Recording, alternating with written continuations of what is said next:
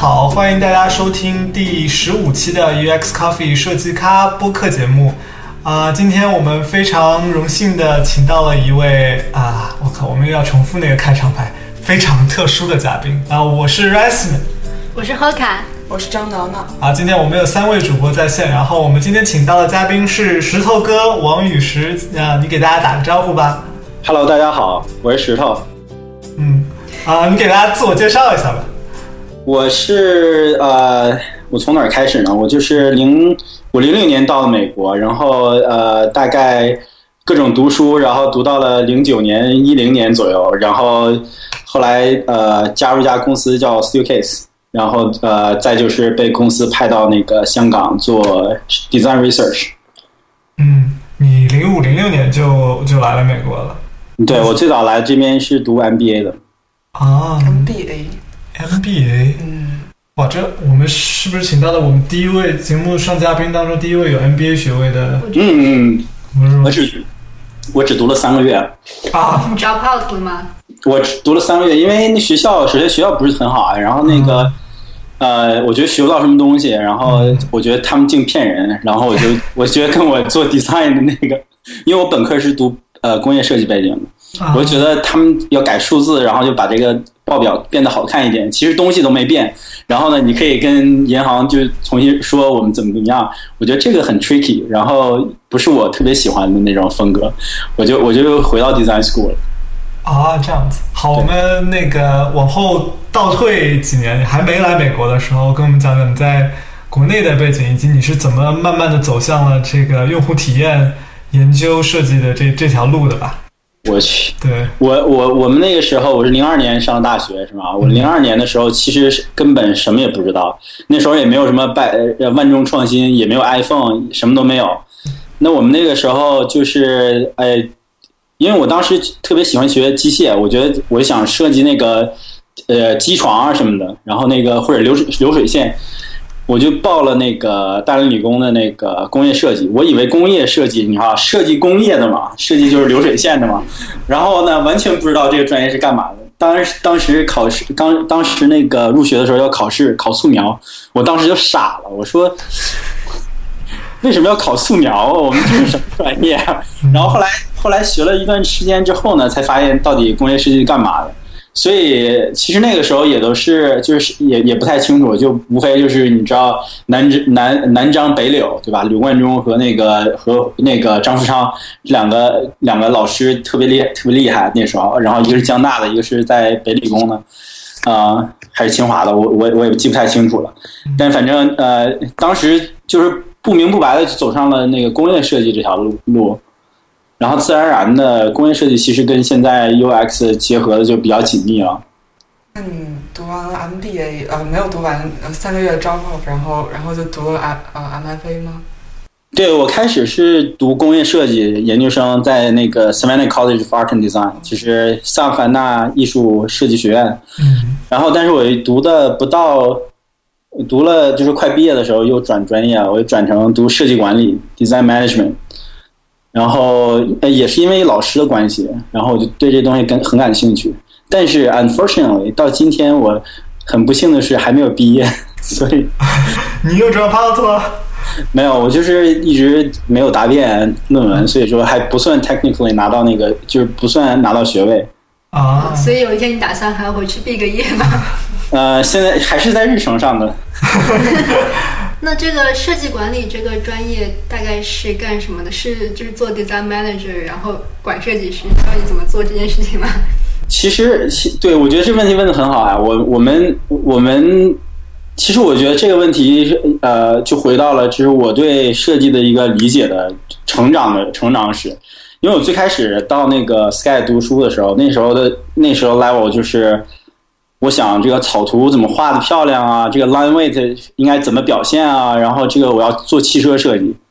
对吧？那个时候就是工业设计的设设计的话，就是 Arcenter 啊，然后那个 r i z i 啊，然后 CCS CCS 啊，就是特别特别向往这种就是非常好的这个设计设计 program。然后那个他们有他们那个项目里面，一般汽车设计都做的非常好。然后你看到别人做的那个东西，你就觉得啊，这个好酷好炫啊！然后终于我零七年的时候到学校第二个 quarter，我们是那个就是这个 quarter 制的，一年四个学期，一个学期十个礼拜。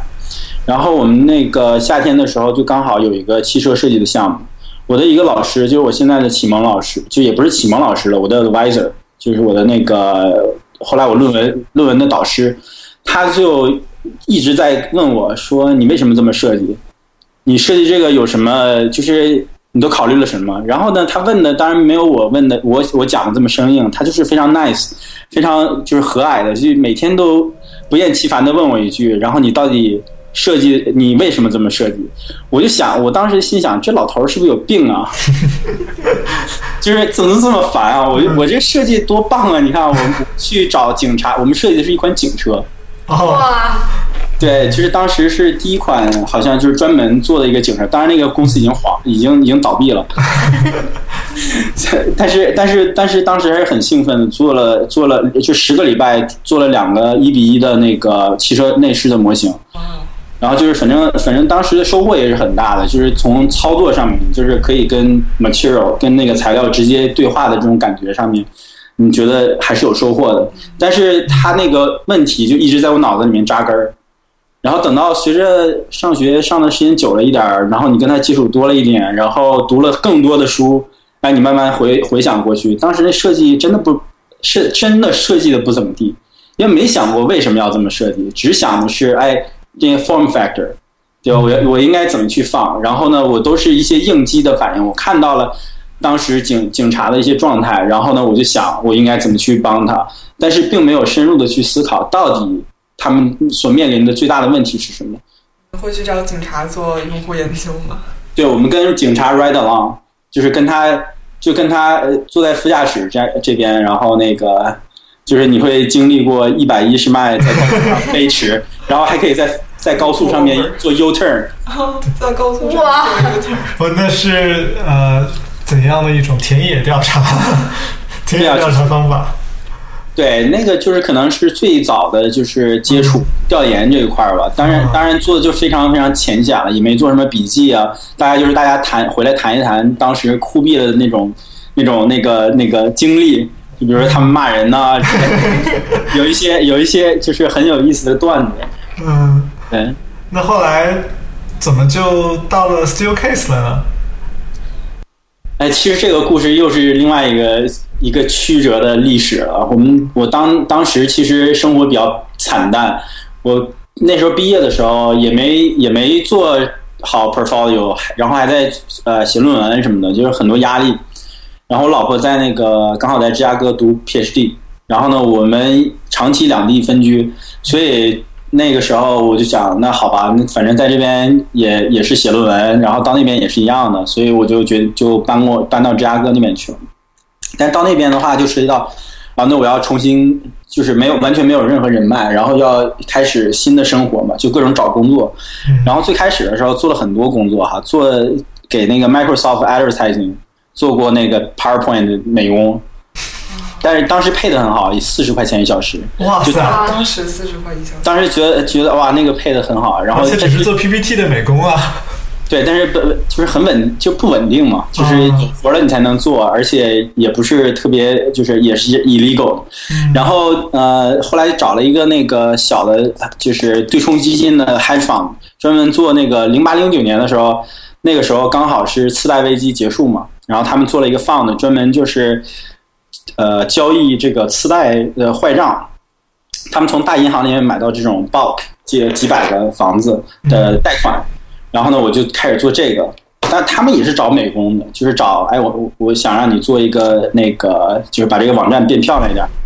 但是我当时反正也没也没什么事儿，在家在家里，刚刚做完了就开始帮他做 additional work，就我我给他分析，我说你们这个 business business 怎么回事儿，然后呢给他做 consulting，就是老板，但是老板一来一去呢，老板就觉得哎你这孩子还不错哈，然后那个就不赶我走，就是他他本来说一个月一个半月就大概就结束了，我做完了之后他还让我继续留在那儿，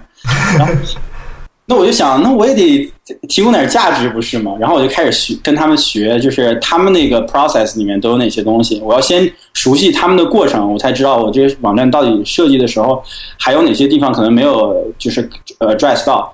然后呢，就发现他们 stakeholder 很多，就干系人特别特别多。然后呢，你要去做各种事情，所以说对，就是我把我会我会从最基础的查每一个房子的地税开始，然后到他什么时候去 tax sale，然后呢到他那个去看他后面那个就是曾经交易的一些这个转手的记录，然后再到就很多很多。呃，就可能我们现在你要买房子的话，都会接触的一些一些 process 上面，然后就把这些东西都了解清楚，然后呢，就帮他做开始做后台，怎么样去管理或者是呃流程化他们后面的一个 operation。所以其实老板是就是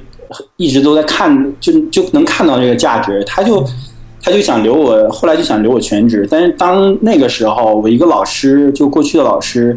然后他呃突然给我发了一个 email，他说那个这边有一个 suitcase 有一一个职位，不知道你感不感兴趣？我说 Of course, yes。然后那个呃他就他就把我介绍给就是我们公司的一个 senior VP，因为他们在招一个人，但是老师那我那老师特别不负责任，他什么都没告诉我，他没告诉我这个职位是什么，也没告诉我他们招什么人，他就只告诉我一哎有一个 summer 有一个 summer job，你要不要去试一试？然后我就去面试了。我就是带着什么都不知道的情况下去面试的。你当时只知道这家公司，你的职位是什么，你都不知道，都你就。哎，当时我都没听过 Steelcase 这家公司。哦。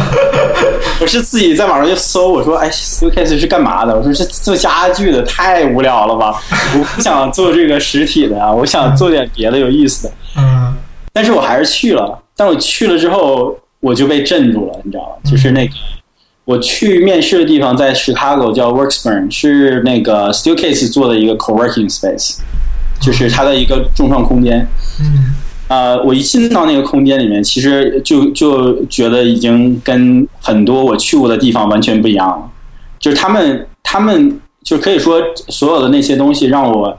就当时我看到的时候，我就觉得哇，还有这么 fancy 的地方，然后那个就是这个工作环境还可以变成这样，对吧？然后那个 senior VP 因为是一手创办，就是我们那个 Workspace Futures 这个团队的，他自己自封自己叫 Chief Experience Officer，就是他说，因为他在公司已经四十年了，所以他叫什么没人四十年。对，然后他他那个呃，他和另外一个人叫 Frank Graziano，然后他叫 Mark 呃 Mark Greiner，就这两个人最早面试我的人。然后呢，我们面试谈就是互相谈，然后他给我们他给我讲了一下整个公司怎么怎么 structure，然后那个大概是怎么看待这个办公环境这个事儿，然后他们的战略是什么样的，我就发现哇。我过去 design management 里面学到的那些，就是书本里面看到的东西，全部都印在这个公司里面。我当时就觉得，哇，一定要去这个公司。哦，教科书式的例子。对，就等到那个结束之后呢，但 unfortunately，就是他们招的职位和我去 present 的东西完全不 match。我就我我他就跟我他给我发了 email，他说那个 we we're very sorry，你就是我们是想招一个 business designer。就是他想招一个 service design 的 background 的一个人，就服务设计的一个一个背景的人，但是我 present 的东西全都是调研的东西，嗯，所以这是一个非常美丽的错误。我就想那就算了嘛，就是没有缘分，就就算了吧。但是我也见见到啊，有这么好的公司，嗯，但谁知道过了两个礼拜，他又给我发了一个 email，然后又又 CC 给了我现后来的 hiring manager，就是我雇我的那个人，然后。呃，他说哦，那个我们现在有一个新的 opening，不知道你有没有兴趣？就是之前你参过来面试的时候，你都讲的都是你的那个 research 方面的 skills，所以呢，我们这边刚好有一个 design researcher，然后之后可能还要去回国做很多调研的东西，然后我觉得你是一个非常 good fit，然后那个他就他就讲他就他就这么跟我讲完之后，然后就把我介绍给我的后来的那个 hiring manager，然后我就。最后被收到了 Steel Case。啊，这个机机遇还是非常，就是你你首先还是要有个准备，然后你才能在面试的时候得到这个机会。其实另外一个小何是我的 hiring manager，我是之前开会的时候，我在那个 Epic Anthropography Practice in Industry 那个 conference 上面，我他是那个当当时的那个 conference 的 organizer。然后我是这个 conference，就是我当时 present 一个就是一个小的 research piece，然后我们刚好有一个机会坐在一起，就是我们还唱，就是聊了那么几句，他对我也是有印象的，我对他也是有印象的，我当时还做志愿者什么的，我就知道这个人是非常严厉的一个人，嗯。但是我不知道就是他对我的印象是什么样的。我知道他是一个什么样的人，然后最后反正我觉得就是各种关系都搭在一起，然后他对我有印象啊，然后他可能觉得。就是还有，他还去那个问了我老其他的老师，就是看我这个人怎么样啊，侧面了解一下，觉得可能这些方面就是平时人品攒的还可以，所以所以就就就被就被就被就被他们给那个录取了。嗯，各种机缘巧合都凑在凑在一起了，即使什么是什么那个 job title 都不知道，什么职位都不知道，去了到照样还是能录取，就上天砸下来一个职位给你。没错啊，所以说有很多人问我那个你当时那个找工作的时候是就是怎么弄的，我我都没办法回回答，因为我只投了一份简历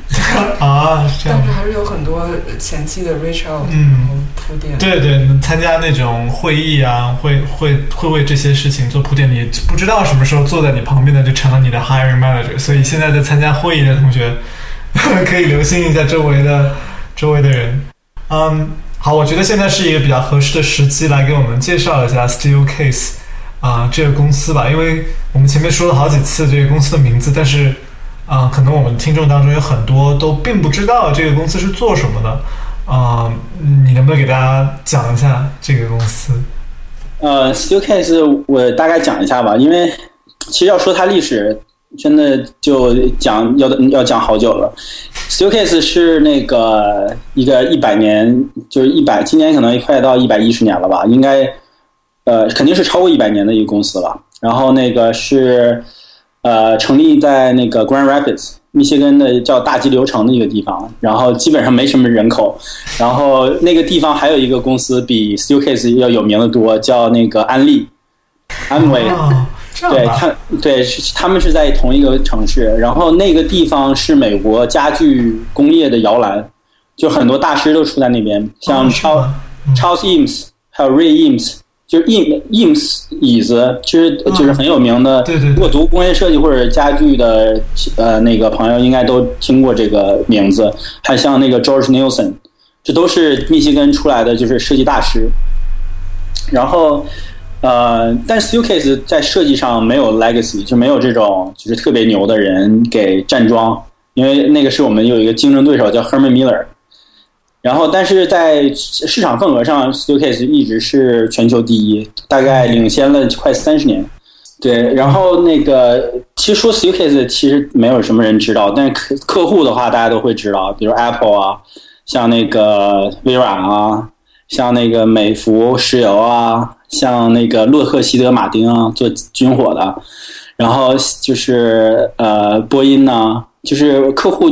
全球全球很多客户，大概有全球有二十多个工厂，都是自己生产，然后呃自己的渠道，然后它是一个 B to B 的一个公司，它不它不去做零售，所以说也很少在市面上能看到就是 Steelcase 零售的家具，嗯，所以在这样的一个 business 下面呢，它呃。并不是特别被人所知，但是大家知道的另外一个公司，就是如果是设计背景的话，大家可能都都很了解那个 IDU，就是 David Kelly 成立的这个设计咨询公司，享誉全球的这么一个公司。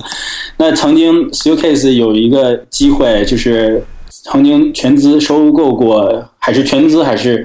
反正他收购过那个呃 IDU。是为了帮助他们去，就是度过当时他的那个财政的一个危机，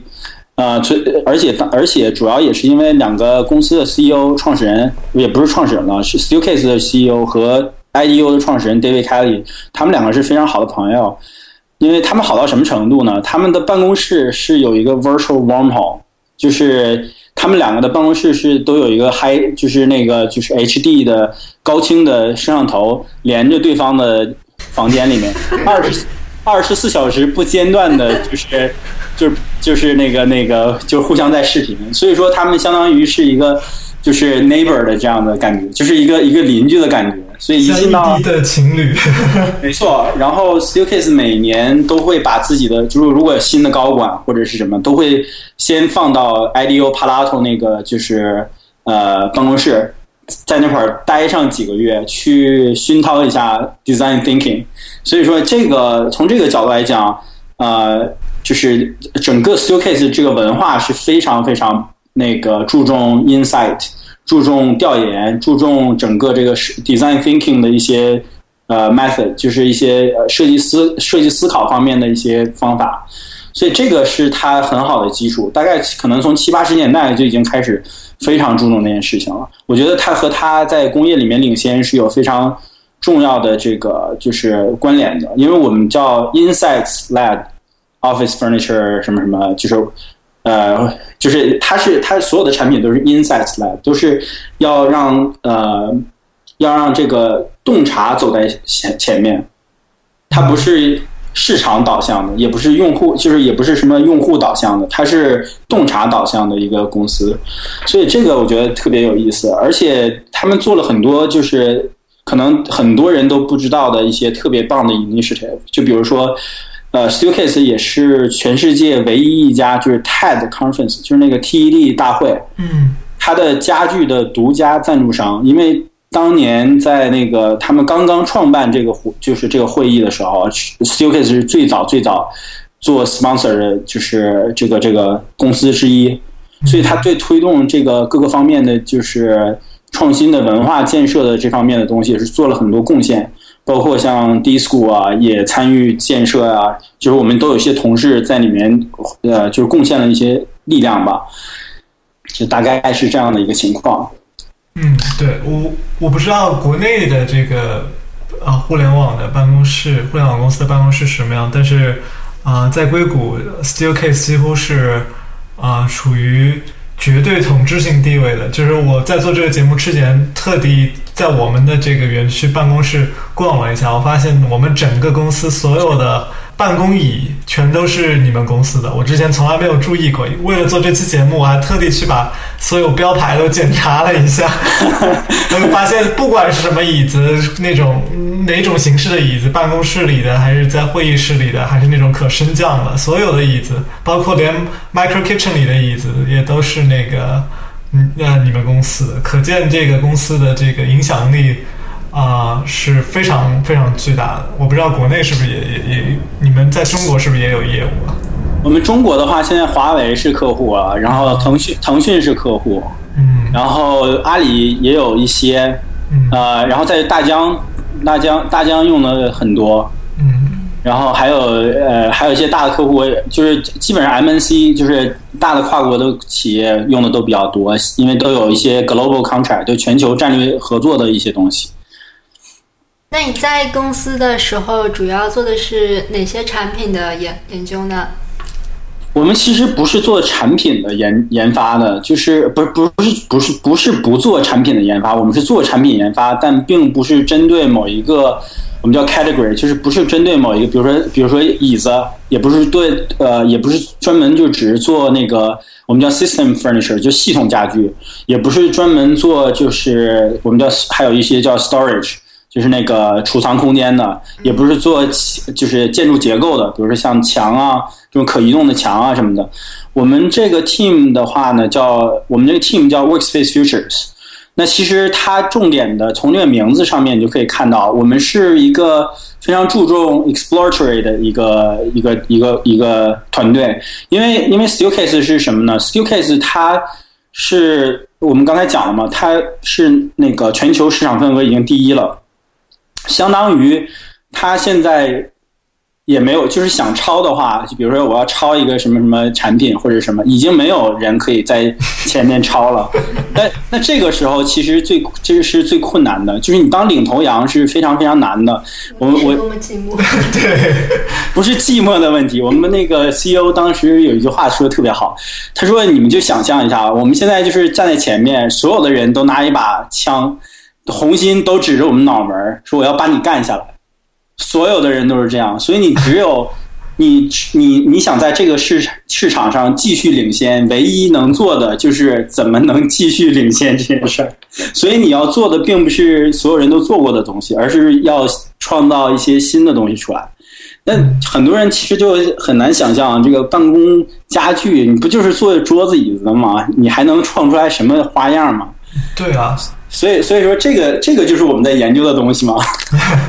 我就我前面听你讲了以后，我突然意识到，哦，对哦，你们办公空间其实不止桌子椅子，还有像那种移墙啊，然后白板呐，那些东西都有可能是你们公司做的，我都没有去查过我们公司这些东西是不是也是你们公司的。好像是整个工作环境的改善，对，对只是一个东西。对我们 target 的就是整个办公的体验，所以它不有，我们还做那个接线板儿，就是包括就是就是，因为我们有一个产品叫 Thread。就是 education 那边做的一个新的产品，它就非常赞。它不单是考虑到，就是比如说这个东西应该怎么用啊，它大概是长成什么样啊，它要考虑到怎怎么安装更方便。比如它给你提供一些 template，一些那个模板，你可以很快的就在地毯上画个圈儿，然后你就可以很快的装那个。而且它的 elevation，它的那个高度凸起的也很非常低，而且它的成本，关键是它的成本比传统的方式要便宜好多。然后它就可以，就是给你一些会议室，就是或者是比较开放的办公空间的话，你可以有这样的东西可以拖着走。你只有看到那个产品，才知道哇，我 我我就是需要一个那样的东西，但是你不知道那个东西应该叫什么。所以，所以我们有很多这种这这种类似的产品，其实都蛮有意思。你看起来它其实没什么，就是一个感觉好像就是一个啊，可以拿手拎着的拎着走，随便走的一个这么一个插线板。呃，但是但是你如果是参与到这个创新的这个过程中的时候，你你才知道大家付出了多少，就是真正研究了研究的多深，然后那个会怎么去看这看这些问题。呃，我们我们这个 team 主要就是在研究办公环境里面人的一些行为。那其实最简单，先就举个例子，为什么说办公环境是由是需要去就是呃怎么说呢？就是要要花很多心思去。挖掘的，那首先呢，打个比方，比如说你在 Google，你的办公办虽然办公环境你想象的就只有桌子和椅子，但是你要想象一下你办公行为有多少，你自己一个人在公台上办公的时候有没有吧？然后呢，你和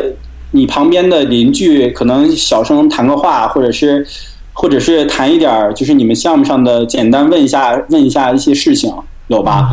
你也有可能是老板叫你们开一个组每周周一的例会，然后布置一些任务，说一下我们下个季度的目标什么的，这也可能有吧。像这样的话，这已经就有三种不同的办公行为了。但如果你想一想，在办公环境下面那么多人，然后涉及到的方方面面的事情那么多，其实你就会发现有非常非常多的不同的行为。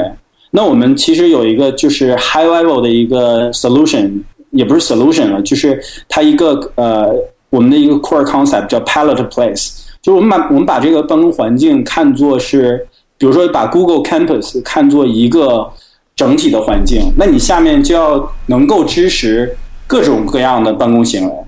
那你每一个 micro environment 都是要有特殊的产品去支持的。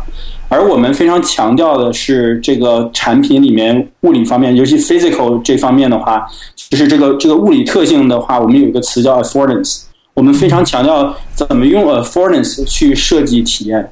举个举个例子，你高一点的桌子，那你呃坐在那个坐在那把高的这个吧椅上面的时候，你上去和下来的速度就非常快，所以你做 transition 就非常容易。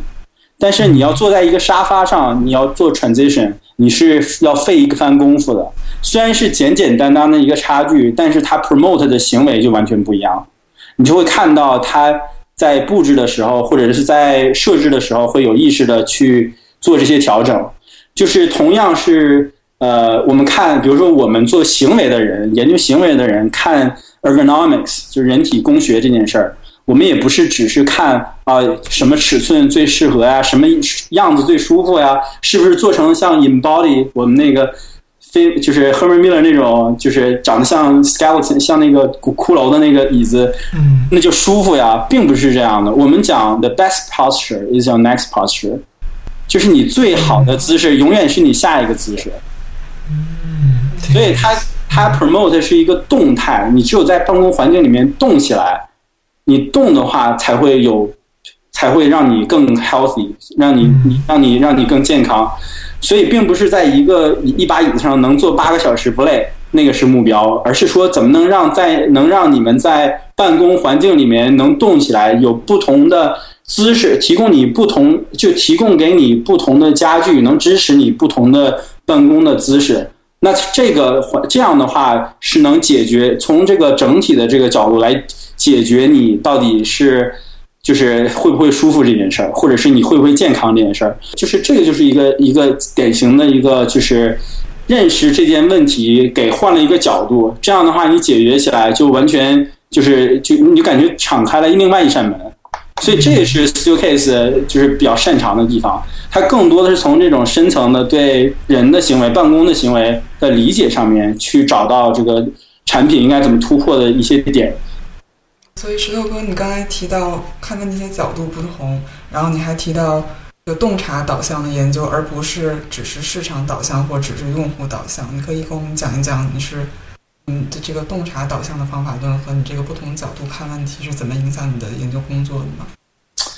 嗯，其实这件事情不怎么影响我们工作，它只是给我们工作一些指导。因为我们在做调研的时候，我们都是大部分都是做 exploratory 的，都是做探索型的，所以其实很少做 usability testing 啊，像那个 A/B testing 这些东西都是呃后面已经设计进进入到设计阶段才会做的一些工作。那我们在不同阶段会有不同的支持和 engagement，所以这个是可能跟互联网公司不太一样的地方。那我们做的我们做的项目通常来说周期也比较久，因为做实体的，我们一把椅子要卖十年，你们一个产品估计两个礼拜就要就要更新一次了吧？对。所以所以这个产品，我是觉得产品寿命其实或者是在市场流通的这个呃时间。决定了它到底你怎么样，就是要要花多少精力来做这件事情，或者你有多多大的这个就是冗余可以去来做这件事情。比如说，我们可以花六个月到两年的时间来去做深入的调研，对某一个命题的调研。但是在互联网公司是一定不可能的。这可能是一家公司的整个生命周期了。对啊，对啊，你两年你都没有东西出来，你可能就挂掉了。对。但但是我就我是觉得这个它是有一个 trade off。就是你在快的时候，你可能很多事情，很多时候，我觉得呃 promote 是你不怕失败，他提倡的是他他他更多的是宣扬我们失败了没有关系，我们错了没有关系，我们可以再改。但是家具这个东西你没办法，你 deliver 到你就是卖到呃顾客那边，他十年的保修，十年之内如果出现问题，那都是你的问题。所以呢，他没有这种就是给你二次可以再。重新升级一次的这个机会啊，当然从只是从这个就是 physic physicality 这个角度，如果你有 digital component 有这个数字化的一面的话是可以的。比如现在我们也有很多产品是呃开始有了，因为他们在一个秘密的地方做了一些秘密的那个 那个项目啊，智能椅子、智能桌子这种东西吧？呃。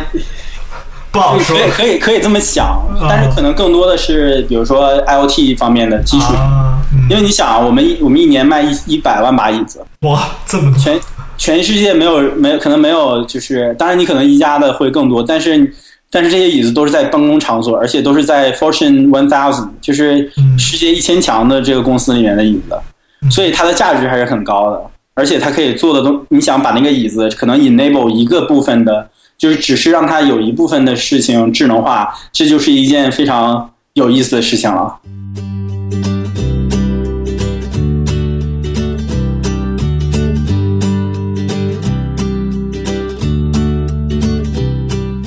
啊，你前面讲到你是在啊你们公司的一个就是探索性的这种发展和研究部门做的，就我很好奇，你们做这种实体的这种办公场景、探办公家具的。是怎么具体是怎么做这种探索性的研究的呢？好，这个问题其实问的非常好，因为其实这个问题，呃，我我我我我脑子一转，我就觉得是谈到两件事儿。第一呢，是首先你要对一个趋势要做一个判断。首先，这个趋势我讲的是什么意思呢？就是比如说你要能看到。有哪些行为是因为因为世界上其实有一些，如果我们我们从那个老祖宗易经讲啊，易经是变化的一个道理嘛，就是它它唯一不变的就是变变化这件事儿。嗯，所以说所以说，其实我觉得这个这个事情跟做调研是有关系的。比如说我们我们去做这种呃我们所说叫探索型 exploratory research，但归根到底，我们是在发现什么问题呢？比如说我们吃饭。那吃饭是一件吃吃饭是那个我们的就是我们需求是我们饿。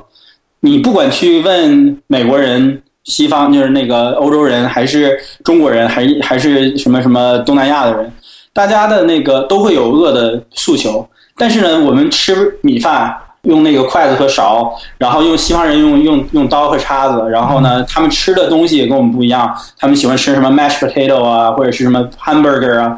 但我们就不，就是我们虽然 diet 不一样，就是表现形式不一样，但是我们最根本的需求是一样的。就实际上在办公环境里头也是一样的，就是我们即使它表象它表现的非常不一样，但是它根本上的需求无非就是几个。所以我们对首先就对办公环境里面这个要调研的这个 domain，就是这个这个呃领域做了一些界定，比如说 privacy 是一定要研究的，对吧？因为你就涉及到你自己单独工作和和其他人合作，那相对应我们要研究了 privacy，就一定要研究 collaboration，就是和协作。嗯，但是我我我们不。我不想翻译成协作或者合作，因为 collaboration 在英文里面的理解要远远比这个这两个中文的词要丰富很多。它定义的就是有非常非常多其他的一一内容。那我们其实可以就简单的就是，你比如说开会，这就是一个 collaboration。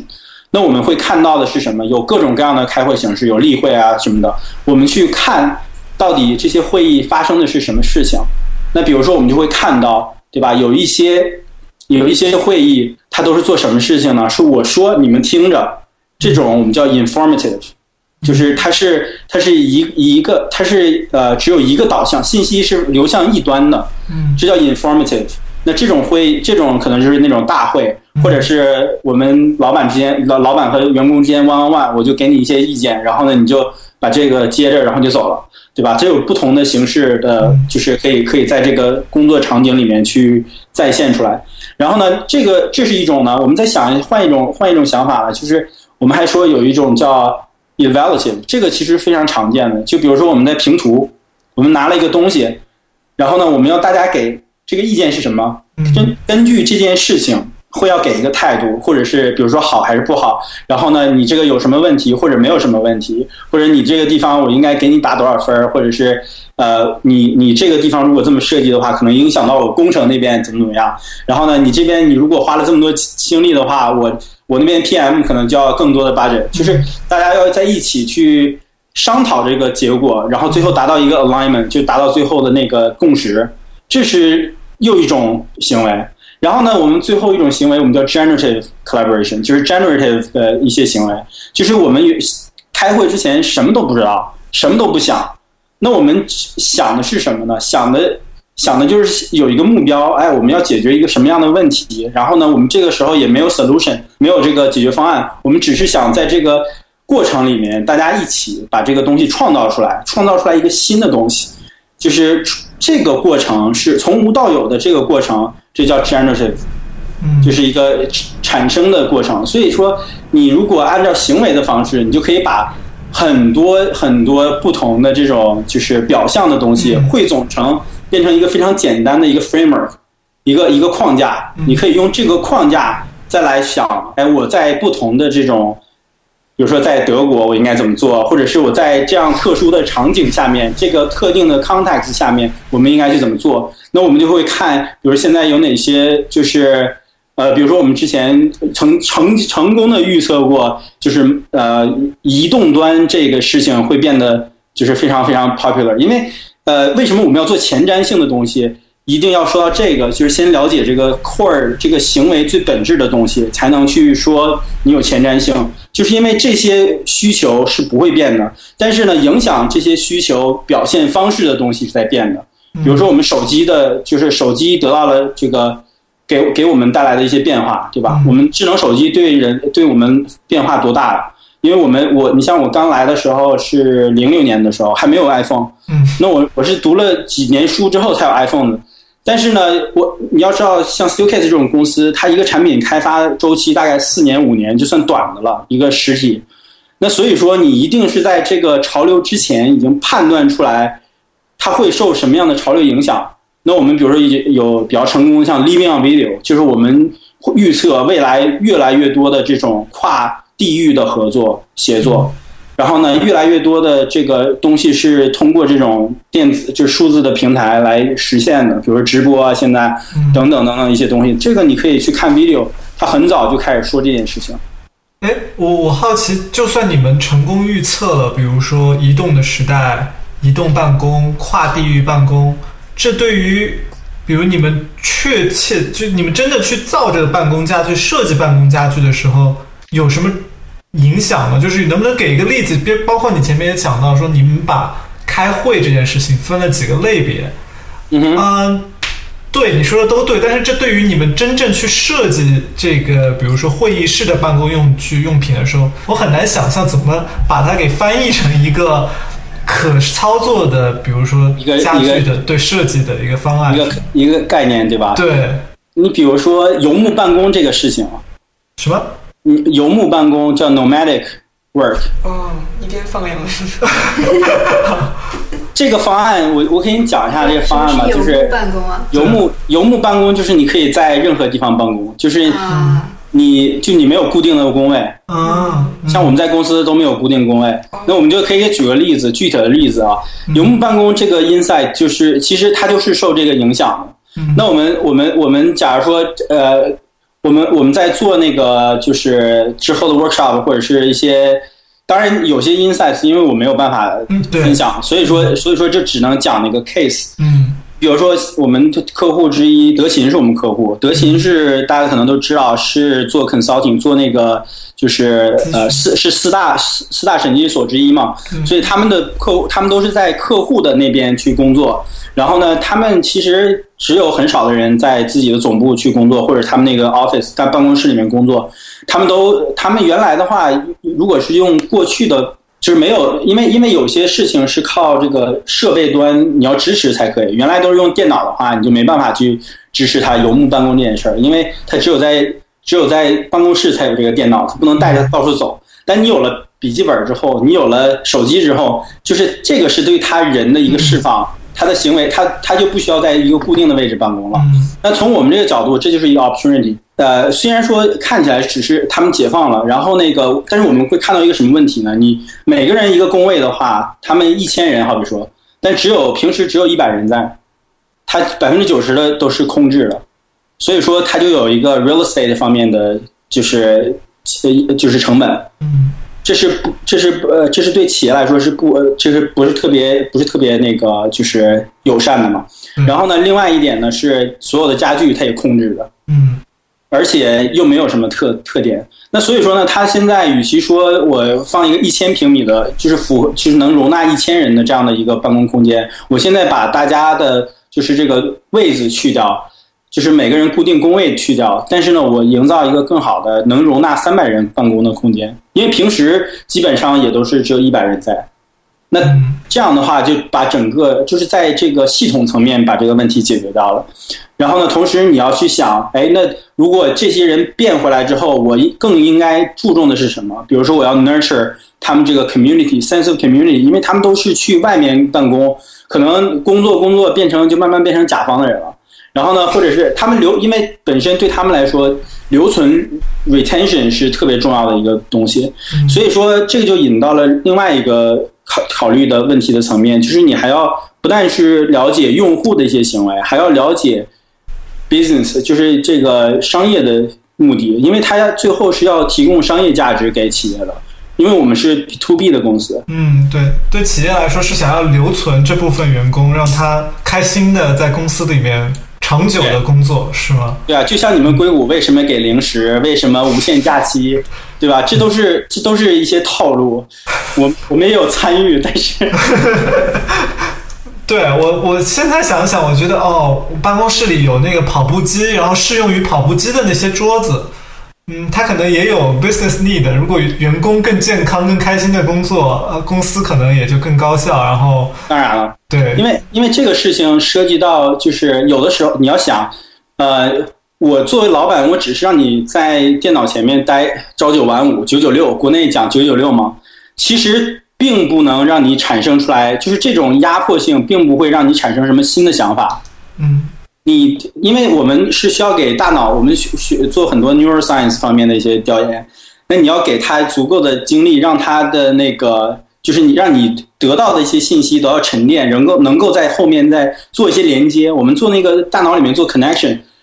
这个才是你会创造出来新东西的这个过程需要的一个东西。所以你为什么要睡觉？然后为什么要休息？为什么要玩儿？是因为你要把大脑的就是精力把这个 attention 转移到其他的地方，你他才能进入到那个那个区域，然后做做一个就是连接的工作，然后呢，他才能去找到新的 connection。哎，突然我想出来一个想法，所以说他提供这样的环境是跟他的需求有关系的。你假如说我我如果说是我并不是说国内的公司这样那样做是不好，因为他的 intention 并不是让你做有创造性的工作，它是让你我老板已经告诉你，你比如说比如说你要产做一个什么产品，你已经知道这个产品要做成什么样了，所以更多的是怎么样能高效的把这件事情执行出来，嗯而不是让你去想一个全新的东西。所以你看，现在其实企国内企业已经开始 struggle，就是他不知道怎么做一个全新的东西，就做出来总是觉得哎跟那个也很像，跟那个很像。通常来说，这些事情都是一些误，就是错，就美丽的错误，就是我们叫 serendipitous serendipitous encounter，就是它并不是你强迫出来的结果。你你把国内企业缺乏创新归咎于办公空间没有使用 Steelcase 的解决方案吗？那不是，这个跟哪个公司牌子不一样，这是一个行为的变化，这是一个 behavior 的 change，别就是所有行为上的变化都是需要时间的，而且是需要有人主导这个变化的，它是一个文化的变化。那它就和之前的 reporting structure，就是它的这个汇报层级的关系啊，跟很多方面的因素都有关系，所以它不是一朝一夕能变的。那你只有意识到这样的东西，你比如说他们其实有一些就是 workaround，我们观察到就是有一些 workaround 是什么呢？比如说像在我去华为，他们有一些什么海豹突击队，对吧？他给他自己营造出来一个小的单独的空间。你像平安，他们有在专门有上海有一个办公室，他跟就是在深圳的那个 headquarter 就完全不一样，氛围啊，各种各样的制度啊，全都变化了。所以呢，他也是在去寻求到底应该去怎么做变化。因为毕竟 organization 就是所有的组织都是以人为本的。然后我再举一个，就是可能你你觉得这个这些例子不还不足以说，哎，你们调研出来的东西怎么能应用到这个设计上面？我们再回到这个问题上面，嗯比如说我刚才说这个，我们看到这个，我们预测到这个 mobile 这这会大行其道，它到底会对比如说椅子有什么影响？因为有了手机，所以你的姿势也变了。我们就会做很多观察，你就看你一天，你就新新，那我们就有一把椅子叫 Gesture，就是专门是为这种变化来做的设计。因为你的 ergonomic 原来使用的方式已经变了，不是只是这样的姿势，你可能还这样，然后你还这样看，因为因为屏幕已经到你眼前了，对吧？所以所以你有很多新的东西出现了，它并不是就有我们我们所有的东西都会从 social、spatial、informational，就是社交层面、空间方面，因为空间是我们的本行嘛，还有这个信息层面，这三个三个方向去找这个里面的一些问题。嗯，所以按照你说的话，如果我回头回过头去看五十年前 Steelcase 的椅子，PC 时代 Steelcase 的椅子，笔记本时代就是那个台式机时代，笔记本时代到现在移动这个手机时代，你们椅子都为不同的时代进行过优化，是吗？根据人的不同的设备姿势，都会有变化，是吗？对，不只是时代，你像呃教育这块儿嘛，我们做那个呃 education 做教育这个领域的椅子叫 No Chair，它就是更多的是要用这把，就是用不是用这把椅子了，是用一整套的这个教育的解决方案去改变现在的教学，就是迎合现在的教一些 emerging 的，就是新新兴的一些教学呃行为。你比如说，你 peer to peer learning，我们那个 research 叫 active learning，就是最后的结论就是，现在的教室都已经变得就是是主动学习空间，并不是一个被动的，只是接受信息的这么一个空间。所以，但是家具是什么样的？还是拿那个就是螺丝直接拧到地上的，或者是它就直接就定在那儿，你知道吧？它所以所以你看到这个原来的环境，然后你再看到新式的行为，你就知道哦，那个有一个变化，然后我们可以做一个什么样的东西出来。我记得我们当时在密歇根读研究生的时候，有一个讨论教室，那个椅子用的就可能是 no chair，就下面有一个，它有一个它肯定是放包的，对，可以放包，然后你上面还有个小桌子，然后你可以坐椅子到处跑。啊，对，可以可以四个人组个小组，也可以一堆人围在一起，对吧？它有好多种变化方式。对，那些椅子就是很方便移动，然后包括桌子，可能这个脚也都是有带滚轮的那种。那我想到，对啊，我在本科的时候读的那种很多大教室，这种一一两百人的，这个所有的桌椅都是固定在那个上面的，根本就没有办法挪动的。它那种教室环境可能就不是很鼓励啊、那学生之间互相有那种形成小组合作。那个是不是比较有利于老师单向的这种教授的这种形式？因为学生都能乖都是乖乖的坐在这个椅子上，也不能乱动。对，因为你要是从一个 duration 来看，就从一个课程从开始到结束，一般几个小时，两个小时左右，那老师的这个节奏是变的，他也可能讲一段时间，然后让你底下再去讨论一下。那其实这个我们这个学习的过程就会变了嘛，就行为也在发生变化嘛，但是你的空间是没有去跟跟着这个这个这个这个东西来走走的，所以说这个是问题的症结所在，所以他把这个空间变化了，那他就可以支持这样的行为。就像而且而且我们一直都相信是什么呢？就是好的科技，它是你根本不注注意不到的，嗯，就你用了之后，你不知道不觉得这个东西怎么样，但是呢，你当你呃没有了之后，你才知道，哎呀，还是我之前的那个教室比较好。对，特别是我觉得办公空间这种办公家具，你如果不说，你可能是真的感觉不到。没错我平时坐的椅子，我也不会去留意它是不是什么公司的名牌椅子，和我家平时吃饭用的椅子有什么区别？就是没错真的是于无形之中的。对，这个可能跟很多互联网产品的设计理念是是相通的，就是它就是潜移默化的放在那儿。没错有对。它不需不需要去强调什么。你像有一些东西，我觉得设计特别好的，但是你不一定感受到了，你或者甚至都没没注意到，其实那些设计已经设计的很棒了。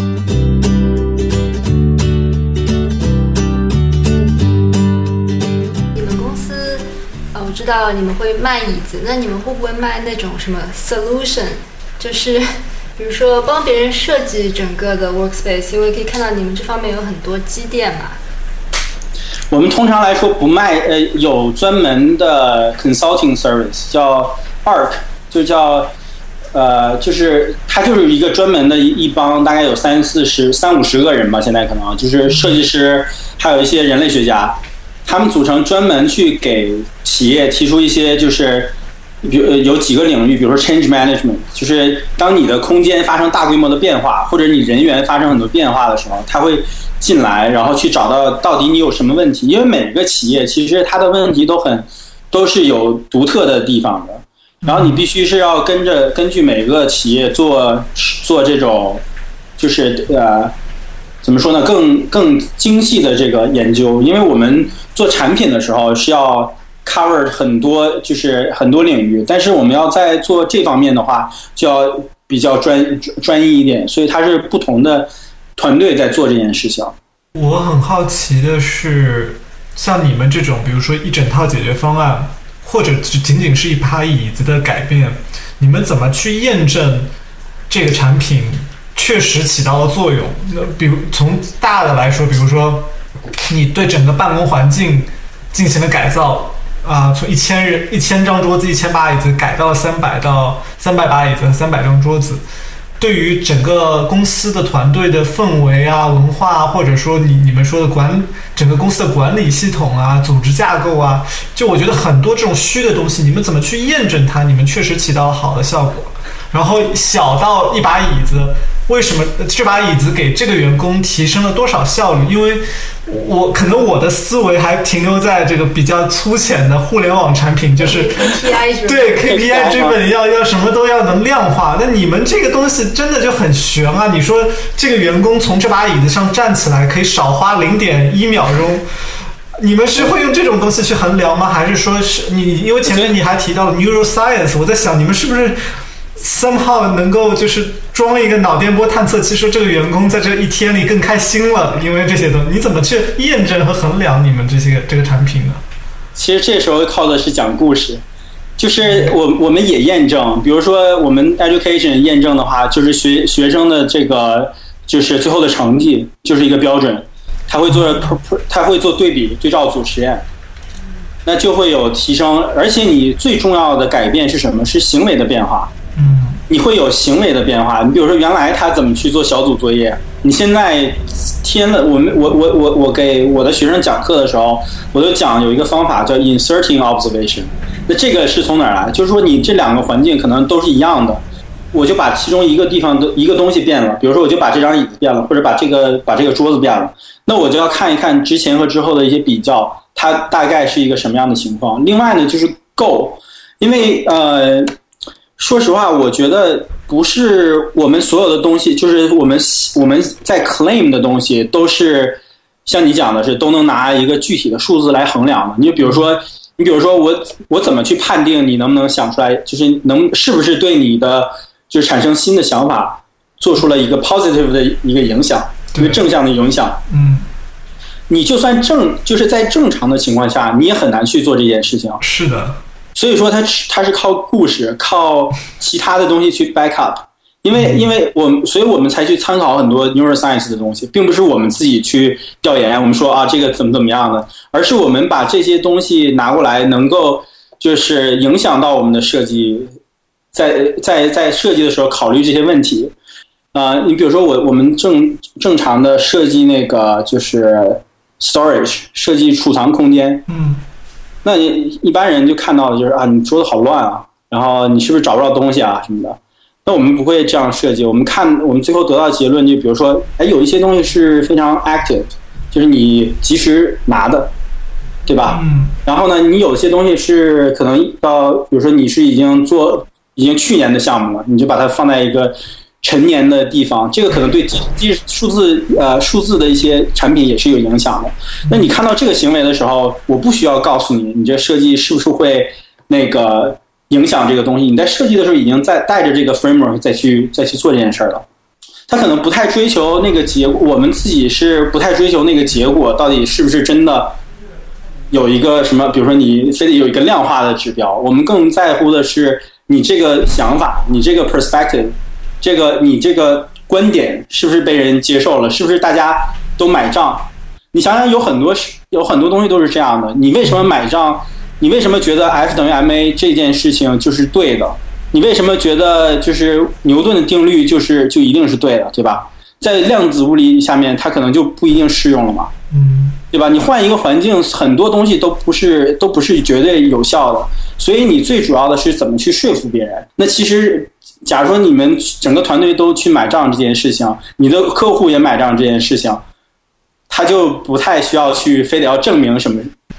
那这个让别人买账的这个过程就特别重要啊。没错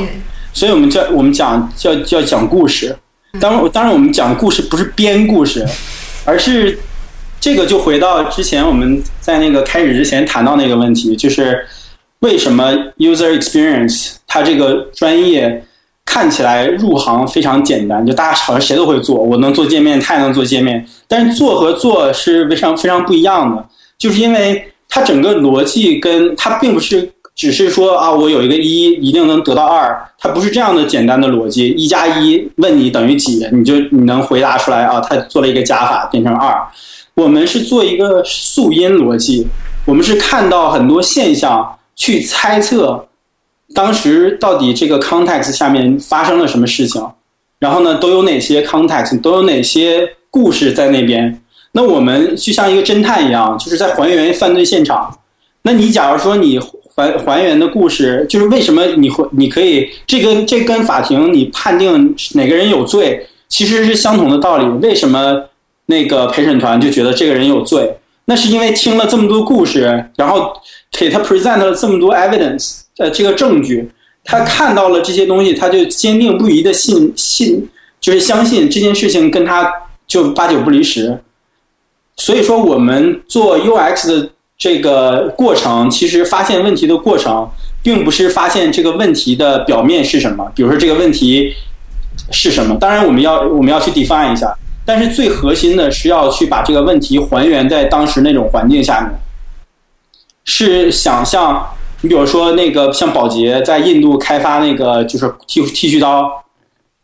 这件事情，如果我们只是把它当做一个简单的问题来处理，一个工程化的问题处理，就是啊，我们把这个 price point 做便宜，然后呢，把这个东西少把我现在的现有的产品改一改就可以了，然后把那个 marketing message 把这市场运营的消息改一改就可以了。但是你当把他们这些工程师和高管飞到印度，他们才发现印度没有二十四小时自来水，他们甚至都不用水去刮胡子。所以，就简单的这一个水的问题，就让他们对这整个的 context 就产生了新的变新的理解。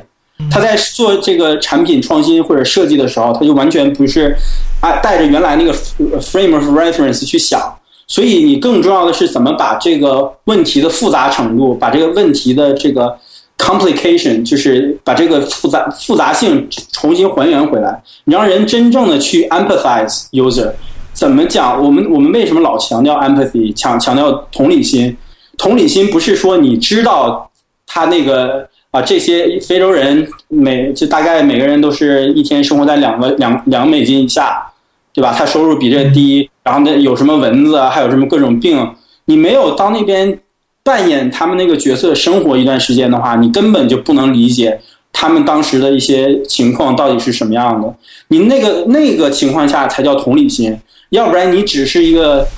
同情心。你怎么建立这个同理心呢？因为像比如说刮呃这个刮胡刀这个例子很简单，我觉得这个是个人，我觉得都能观察出来。哦，原来印度人刮胡子他不一定用水。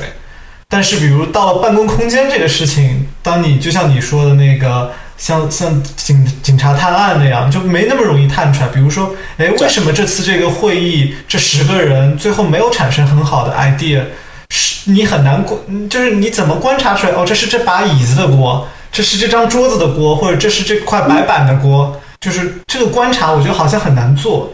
这个观察，我们并不会说这个是谁的过，就不会找这种 correlation，就找这种联系。更多的是我们观察到的是一些 pattern，就一些一些。一些行为的特征，有些东西我们就 filter 掉了。比如说，它跟你研究的呃重点联联系的不，就是这个跟你最开始设置 central question 也有关系。就你定义的问题是什么，然后呢，你怎么去搜集这些数据，然后呢，你最后怎么去引去阐述这些数据。同样一个数据，在不同的人就是这个脑子里面，它反映出来的东西是不一样的。为什么 research 这件事情，其实它做到一定程度是有一个 bar 的，就是因为。你的诠释数据的能力是会不一样，而且它并不是直接找，哎，我这个东西可能导致的是那个东西发生，它更多的是我要把这个信碎片化的信息综合起来，我看看啊 这个点发生的这点点事儿，它是到底是怎么回事呢？你比如说，你比如说我之前带过一个学生，然后呢，他当时呃过来就说啊，我要给我外公做一个手环，那我就问他，我说为什么你要给你外公做个手环？他说：“因为我外公得了老年痴呆症，然后那个我要帮助他，然后呢，我说那那那个为什么是一个手环呢？然后你就再继续问他，然后呢，他慢慢就想，他我其实就是想让我外公生活变得更，就是我能我我想做点什么事情，为我外公做点什么事情。那我觉得，那你的目的很清楚吧？你是有有这样一个清楚的目的，但是戴手环这件事情真的能帮到你吗？对吧？不一定啊，因为为什么？”然后我我就问他，我说你看啊，你们家里面，他就跟我讲他的家里面的那个，我就问他说你你外公平时为什么跟人聊天？他说我外公经常去到楼下跟其他的就是去邻居啊什么的聊一聊，然后那个他经常帮人解答一些问题啊等等等等的，然后说在家里面也经常帮我们洗碗啊，然后他外婆在家里面都穿的非常正式，然后像大家长一样坐在那边。其实这个事情你听起来这个非常简单的一个一段叙述。但是我说你你先等等，你看一看他们这个背后到底他心里的状态是什么，对吧？你去揣测一下，你如果站在你外公的角度，是不是是不是你是不是他根本他他想得到的是什么？我我还能帮别人，我是个有用的人，嗯，你知道吗？他是他是我是觉得我退休了，我已经七八十岁了，但是我还是能帮助别人解答问题，我觉得我被需要了，很重要。那这个被需要的情感是他真正你能帮到他的地方，而不是你挂了一个就是手环，然后帮你们家人找到他。那个是为你们家人做的设计。你真正为你为你外公做的设计的话，并不是要做这件事情，而是你就换了一个换了一个角度。所以说，同样是一个简单的一个就是观察，但是你没有具体的深入去分析它背后到底我为什么这么做。我当时可能如果我站在那个老人的角度，我已经退休了，对吧？我我什么事儿都没有，然后我现在又得老年痴呆了，我心里是什么状态？我是个废物。那你要解决的是这种心理的这个、这个、这个呃这个难过的地方，对吧？你怎么样重新 empower 这些这这样的人，然后让他们重新有这种就是参与到社会里面的这些这些这些这些情况。所以你在跟妇女在在在跟父母，就像我在跟我父亲聊或者母和我妈聊天的时候，我也会关注他们这方面的情感。我就想，哎，到底他们其实说这个话是不是？其实他们因为都退休了嘛，那我就会我就会。我我我也会去想他们的情感是怎么回事儿，所以所以其实这个过程就是一个，呃，它是需要很多，就是你对生活里面非常细节的东西要有一个非常敏锐的判断力，或者是就是呃解读能力。虽然说这个东西不一定是对的，对吧？你也不会 challenge 我说这件事情到底是不是对的，你会觉得啊，这个你说的是有道理的。那为什么？这就是 storytelling 的这个。这个这个这个价值和魔力所在，就是我给你讲过这个故事之后，然后把你的这个原来认识这个问题的这个框架给颠覆了之后，你自然而然的就同意我说的一些东西。所以这个是我我们做的一些，就靠一张嘴嘛。我我说，特别喜欢你刚刚说的那个比喻，就是做研究就有点像法庭，就你想探案那种，嗯，那就是。回到那种犯罪现场，就有的人就像柯南一样，看到了一样的证据，他能够推理出这个事情的缘由；但有的人可能就像小岛元太，就跑过去就只看到吃的之类的。对，我就觉得我我看上去，我我往往看那个，因为我不是专业的用户研究，我看我们同样的都是一个用户使用一个产品的一个场景或者体验，我觉得我就是那个元太。然后，但是有些用户研究员就是柯南，他能看到同样看一同一段三分钟的 video，他看到的东西跟我就是不一样的。对我我个人我就会比较好奇，就是怎么样子提升自己去解析，就同样一个观观察同样一个东西，我觉得就是人的能力会有不同，怎么提升这个这个能力去观察这个本质呢？观察，观察。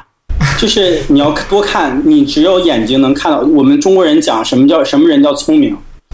耳聪目明，对吧？嗯一个是讲你眼睛能看得清楚，一个是你耳朵听得明白。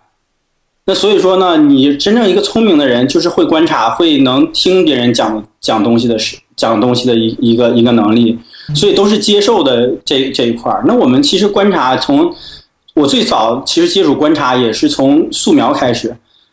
我开始不，我上大学的时候才开始学素描。我跟别人不一样，但是我，但但当然，我们那个那一届可能都是那个半路出家的这种状态。但是我们有一个老师，我觉得他给我启发，到现在我还记得，就是他说素描，比如说素描吧，素描这件事，他说你画的，我开始就觉得哦，那是个线，对吧？这有，比如说我现在前面有个一台电脑，它有个轮廓，我把这轮廓画出来。然后呢，他就告诉我，他说：“你观察一下，你说我们画的是关系，是光和影的关系，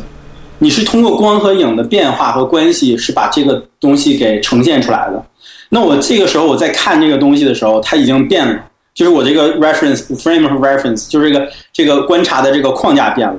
那我就会发现，哦，它这个地方其实不是一条线，它是一个光和影的一个交界的地方。那我要我应该怎么把它给表现出来？”然后呢，我这个时候观察到，我发现原来同样一片影子，在不同的这个条件下，它也有非常微妙的地方。你只有能在非常细节的地方观察到很多东西，你才能就是发现这些东西。所以要练的就是观察能力。你比如说，你要去观察，比如说，就对很多事情，可能从从自己手边的事情就做做一些积累。我观察到这个事情，总问自己 why 为什么。对吧？到底是怎么回事儿？他到底怎么想的？我怎么样去？就是很小的一件事儿都可以去，就甚至已经是我们觉得非常 perfect，就是非常完整的一件事儿，也是可以去再重新建立一个理解的一个角度的。就比如说，我们最我最我我跟很多人也聊过，那个最近我就是我觉得 Google Map 做的特别不好的一个地方，然后那个也不是不好的地方，就是它。其实设计就是设计师非常清楚，就是我要不然就是让你最快的达到 from point A 到 point B，从 A 点到 B 点最快的速度到达，要不然呢就是让你找最短的路径，就这两个选择，对吧？但是我在开车的时候，我发现如果从我驾驶员的角度来说，它这个并不是好的设计。为什么？我经常路怒，我就我就我就觉得这个为什么这么堵啊？堵的我。我在四零五，每天我开四零五，我我已经堵到堵到就是要爆头的感觉，就是源源不断的车一直在那个上面排着，然后我就想什么时候是个头啊？就是为什么是这样的？我就会自己问自己为什么是这样的？你们到底当时怎么想的？我就自己问自己，我说哦，其实我觉得是就是我个人观点哈，那我就觉得这个问题产生是因为我没有办法预知这个交通形势什么时候好转。虽然你上面会写一个。那个那个红色的杠到哪儿？嗯，但是我觉得那个东西是不准的，就是或者我也不知道这红杠到底代表什么。你上面写加几分钟，也是很那个 confusing 的。就是我对这个状态预期，我自己没办法控制，那我就会老，就是我的脾气就会上来。嗯，然后呢，还有你，然后我就会联想到其他的时候发生路怒的情况，比如说，呃，如果别人突然插到我前面，就是给了我一个 unexpected 的一个一个东西，我要去处理。那这个本来是我计划之外的，那我也会我也会怒，所以这些可能就是我在分析这个当时的心理。那我就在想，为什么他不能找一个，就是哪怕要绕点路，对吧？但是他基本上为什么我？然后我就想，那我们为什么在 local 的时候等红灯，我不会路怒呢？因为我知道那红灯还有读秒，然后我知道它什么时候会变绿，我而且我也知道它短时间内就会变绿。但是在高速上是没有这件事情，你不知道什么时候这个才会畅通，什么时候又会堵上，对吧？这种焦虑是这个是焦虑焦虑的来源。那解决这样的问题，就站在我这个司机的角度，这个爱路怒的人的角度，我就觉得那对我来说，我要一个就是呃什么样的设计能解决的问题呢？是找一个路比较少的地方，不是就是车比较少的地方，但是我尽尽管是 local 的路，但是我知道我可以。就是我对我下一步要做什么都非常清楚，甚至我可能景色上面会更好一点，那我到家我会更开心，对吧？那如这个就是一个 opportunity，就是一个新的东西。你换了一个解读方式，换了一个讲故事的角度，你就发现啊，那你还 Google Map 也是还可以 improve。嗯，这个是就是就是就是我们可能在生活中就要经常的去问自己，到底是怎么回事儿。去发现这种小的、小的地、小的点。嗯，等我回去，我给我们的 Google Maps 的这个 team 提个意见，让我们的用户研究员去坐在路怒症驾驶员旁边，好好体验一下。可能需要一个新的 feature，挑选最啊心情最好的这条路。对。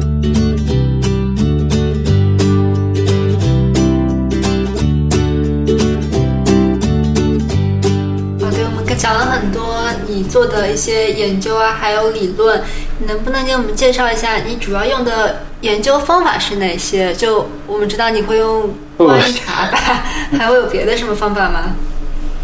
我很少做 survey，我很少做调研问卷。问卷，我觉得问卷，呃，首先问卷呢是，呃，第一，它我觉得很难，就做 quant 是一件很难的事儿，它是一个 bar 很高的事情。因为而且一般没有没有这个资源的话，你是没有办法做的。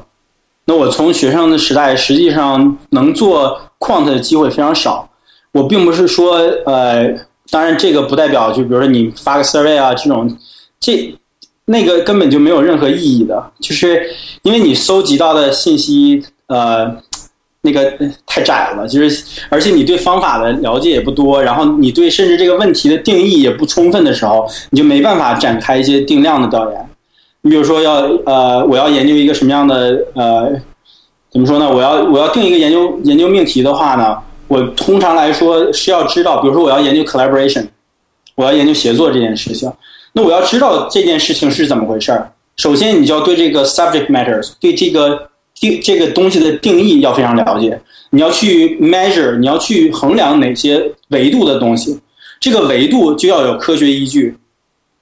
嗯，那如果你没有这样的背景，你是随便乱想出来一些问题，它就没有办法做的很全面。那你就要非常深入的有一些桌面调研，或者是 secondary research，就是做一些就是其他方面的补充。所以说这个就是一个难度一。对吧？因为你要去做很多这种高强度的 literature review，就是做一些非常。当然，我不是说你要快速的去验证一些东西是不行的，是可以的。我是说，单纯的从调研的这个深度和呃精细的程度来讲，这个方法是相对来说难度比较高一点的。对新手调研做调研的人是其实是挺困难的一件事儿。通常我觉得至少要有 PhD 吧。你要在公司的 setting 里面，就是要做的非常，就是要没有人，要要不能让人 challenge 你的结果。对吧？你没有 screening，你没有去做就是就是开始的一些筛选，然后呢，你又没有做一些就是啊，没没又没有做那个对这个 subject 对这个学科的一个认认就深度的认知，那你其实做这个事情就很困难。那所以说这两个事情，我觉得是放在那会儿最最最让我会觉得我不敢碰的一个原因。我并不是说我我可能我可能也可以做，但是我要花很多时间，然后花很多精力，它比调查就是观察法来的要慢。那我为什么喜欢 qualitative research 都做那个定性的调研？是因为我觉得我对很多事情比较敏敏锐，我能抓到里面的一些就是呃怎么说呢？就是别人可能感呃感受不到的一些小的一些一些有意思的地方。然后呢，我我更个人更感兴趣这方面，所以我用观察法特别多。但是观察法和观察法也不同。那个你并不是坐在那儿你就看，那有的时候你要用我我我我们那个我之前给一个老师做 TA 的时候，就是我们那个教交互的一个老师给他做 contextual inquiry 的 TA，当时他讲了就是把这个东西 map 到一个圈儿里面，然后呢，我觉得那个就很有意思，然后我就把这个可以分享给大家，比如说叫我们讲 observation 可以分 active observation。可以分 passive observation，然后可以分 participant observation，然后再加上我们之前说那个 inserting observation，那它基本上就把 qualitative research 的方法都涵盖了。那先讲 active observation 是什么？就比如我们今天这个访谈，它就是一种 active 的形式，比如说。啊，当然这个不太确定，不不太确切哈。比如说我去超市，我要调研一个人为什么要买这个东西，他后面的动机是什么？他站在那个地方，我突然看到他比较了这两个牌子，他拿下来看一看，然后放回去，就拿另外一个看一看，然后就放放到自己的框里面了。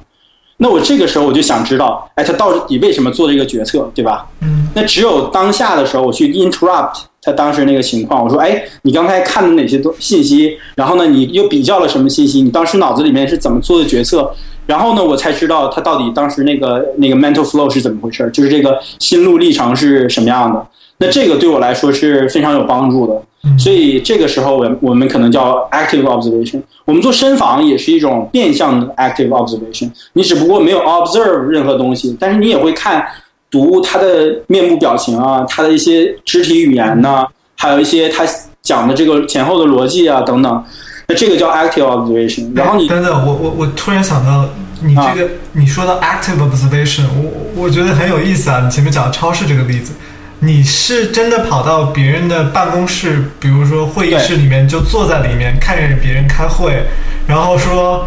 哎，等等，你为什么这个时候站了起来？这样子去去打断别人吗？这种就不适合用这种方法了，我们就要用 passive observation 啊。嗯，你只有在当下的时候，你比如说在在当时那种环境的话呢，你就要看你的 accessibility 是怎么样的。这个就跟 logistic 有关系了，就跟你的这个具体的这个执行层面，就就计划方面啊，然后包括你跟那个受访的那个地方人人，就是到底关系远近啊，都有关系。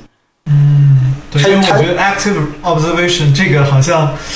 超市我就已经觉得够奇怪了。我拿一个东西放到篮子里，哎，等等，你为什么拿这个东西？所以那是第一个层面，后面还有三个。对对对，我我我，对，不好意思打断了。嗯，没没没，这个我觉得挺好的啊，就是有有问题都可以打断。passive observation 就是我们说 fly on the wall，就是你就把自己当个苍蝇，然后你就躲在一个小角落里面，然后观察他们到底发在做什么，就完全不做打断。然后你看他们行为是怎么样的？因为你越就是这个情况是尽量的让我们作为访就是调研的人尽量少的去干涉到整个这个现场的情况。就像就像你我们又讲到那个回又回到那个就是 FBI 就是那种探案现场，我们尽量的不要去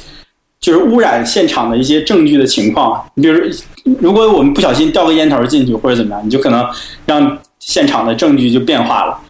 那他可能就有一些其他的问题了，对吧？所以说，这个 passive observation 就是尽量的做出这样的角色。那通常来说，比如说我们就会在呃不想打断别人的时候，就用这种方式。我们想他尽可能的先完成，完成了之后，我们可能再回访这样的模式。然后呢，第三种叫 participant observation，就其实我们所说的传统上的叫 field field of 就是 field research，就是田野调研。真正的田野调研并呃，虽然说你到了实地的场景里面去做调研，就叫田野调研。但真的，如果在 anthropology 里面，就是人类学里面，大部分的田野调研都要在一年、两年或者是更长。它是要在那边居住一段时间，真正的了解这个整个的社会的 social structure，然后整个 economy，它那个他这个部落里面的一些这个具体的情况，然后他就做很多笔记，他把自己都带入进去，作为一个在那个部落里面生活的人，然后他也自己有很多感受。我毕业论文的时候就做了这样的调研，就是。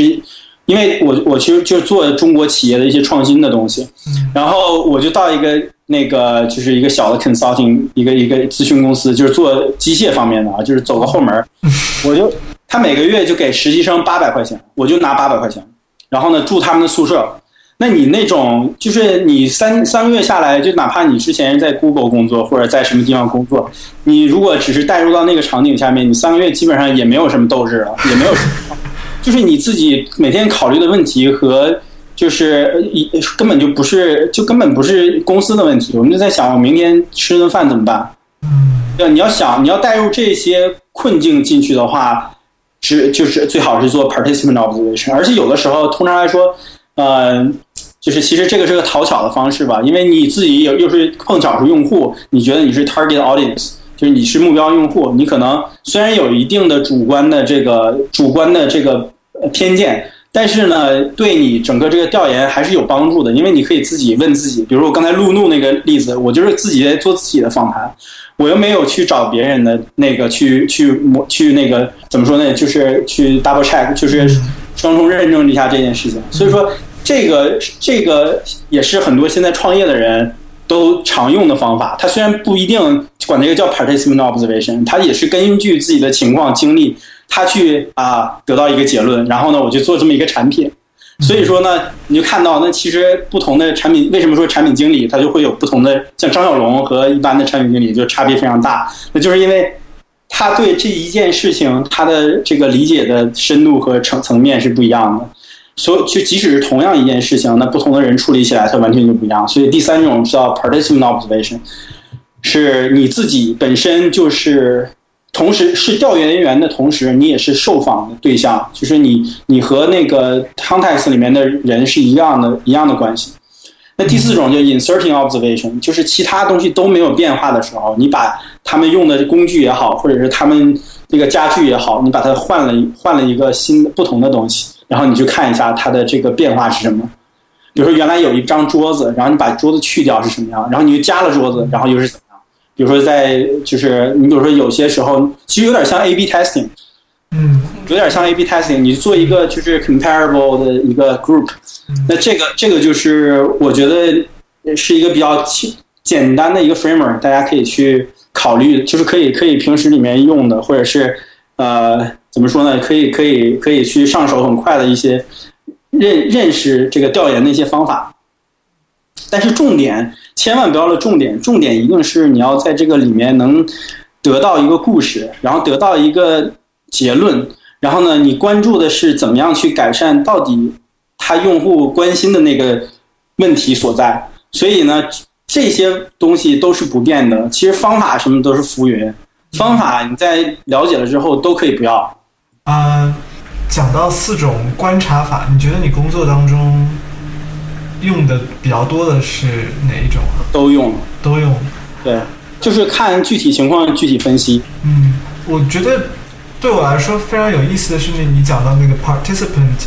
observation，就是你把自己带入到。那一个实际的工作场景当中，就像你做的那个毕业论文里面的那个一样，你就自己假设自己就是这个公司的员工，真的是在和他们在一起工作。这个让我想到，呃，也也有别人说啊，说创业千万不要是为自己解决问题，但好像这又不太一样，这有点像是说我要开一个咖啡馆。或者我要为咖啡馆做一个解决方案，你是你你跑到这个咖啡馆里面做一个小工，然后做个两三年，然后你再自己出来创业，或者说专门再去针对咖啡馆的问题去去做这个，是，嗯，是不太一样的，是吗？就是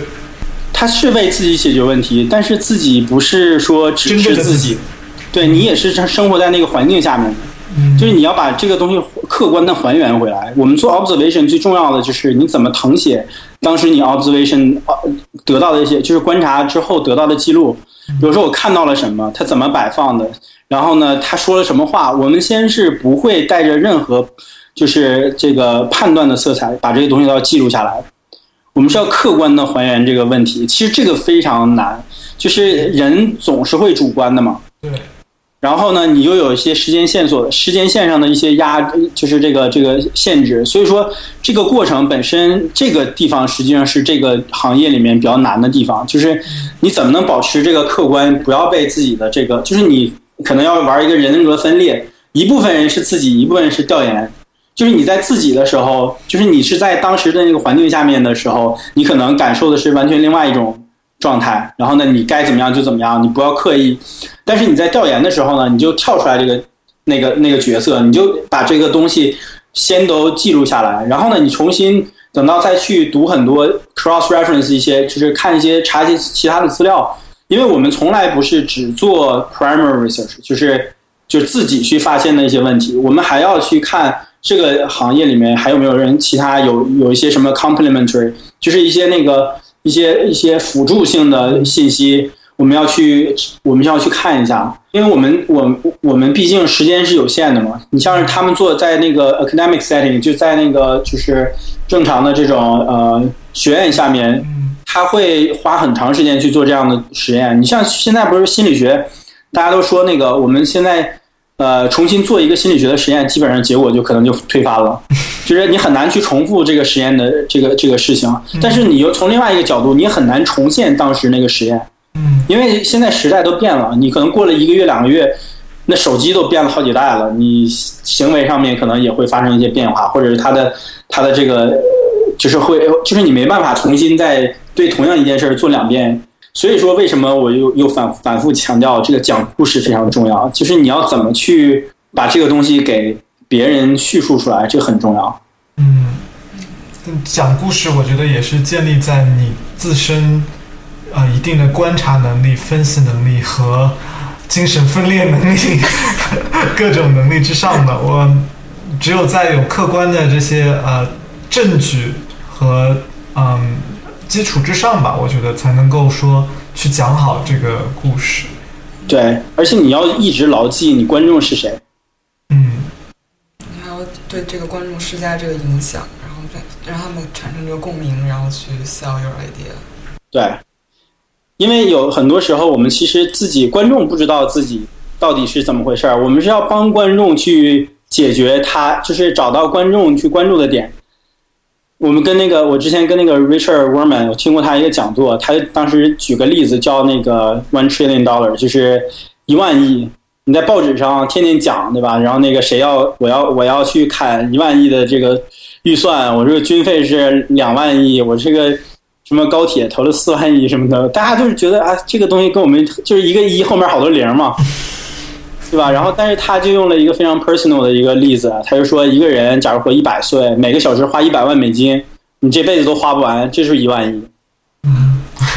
对吧？你就这个就理解了到底是怎么回事。但是你如果你对一个 policy maker，你比如说你换一个换一个角度，你对高中生讲，你说这一部分钱够你们全美国一共有三百，就是好像是我上次查了一下，三百万高中生，你如果用这部分钱付他们的学费，可以付他们读十年的大学。就是假设假设按照三万美金的平均学费来算的话，那是不是它可以有十年的 free education？你每年 cut cut 一个这样的东西，可以放的十年的高中生毕业都能免费读大学，在全美国。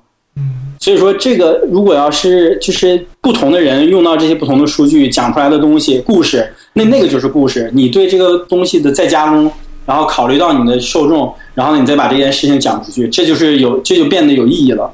嗯，要不然就是一个一后面一堆零。面对不同的呃听众受众，说他们能够理解的话，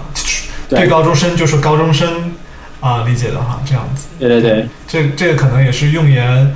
啊、让自己的研究成果产生影响，去去去说服别人的一个很重要的技能。我们从各个嘉宾这里也听到了啊、相同的这样子的建议。嗯，肯定的。那我觉得我们今天的这个节目时间差不多了。嗯，对啊，好，对，非常感谢石头哥今天做客我们的节目啊。那节目最后一般传统就是你有什么联系方式可以呃留给大家啊、大家可以联系到你，有什么问题的话，对，可以问你的。留留什么联系方式啊？嗯，三好，好好好，就是雨石 at uxoffer dot com，。呃，y e s h i，对，好的，嗯，我们会把这个邮箱嗯放到那个 show notes 里，大家如果有什么问题啊、对，都可以联系这个石头哥，然后。啊、相信大家也知道，石头哥就是是这个用户研究领域已经做了很久时间了。然后，如果有什么问题的话，对大家可以线下继续交流。好了，那今天的节目就到这里啦，谢谢大家，谢谢石头哥，谢谢石头哥，谢谢谢谢谢谢邀请。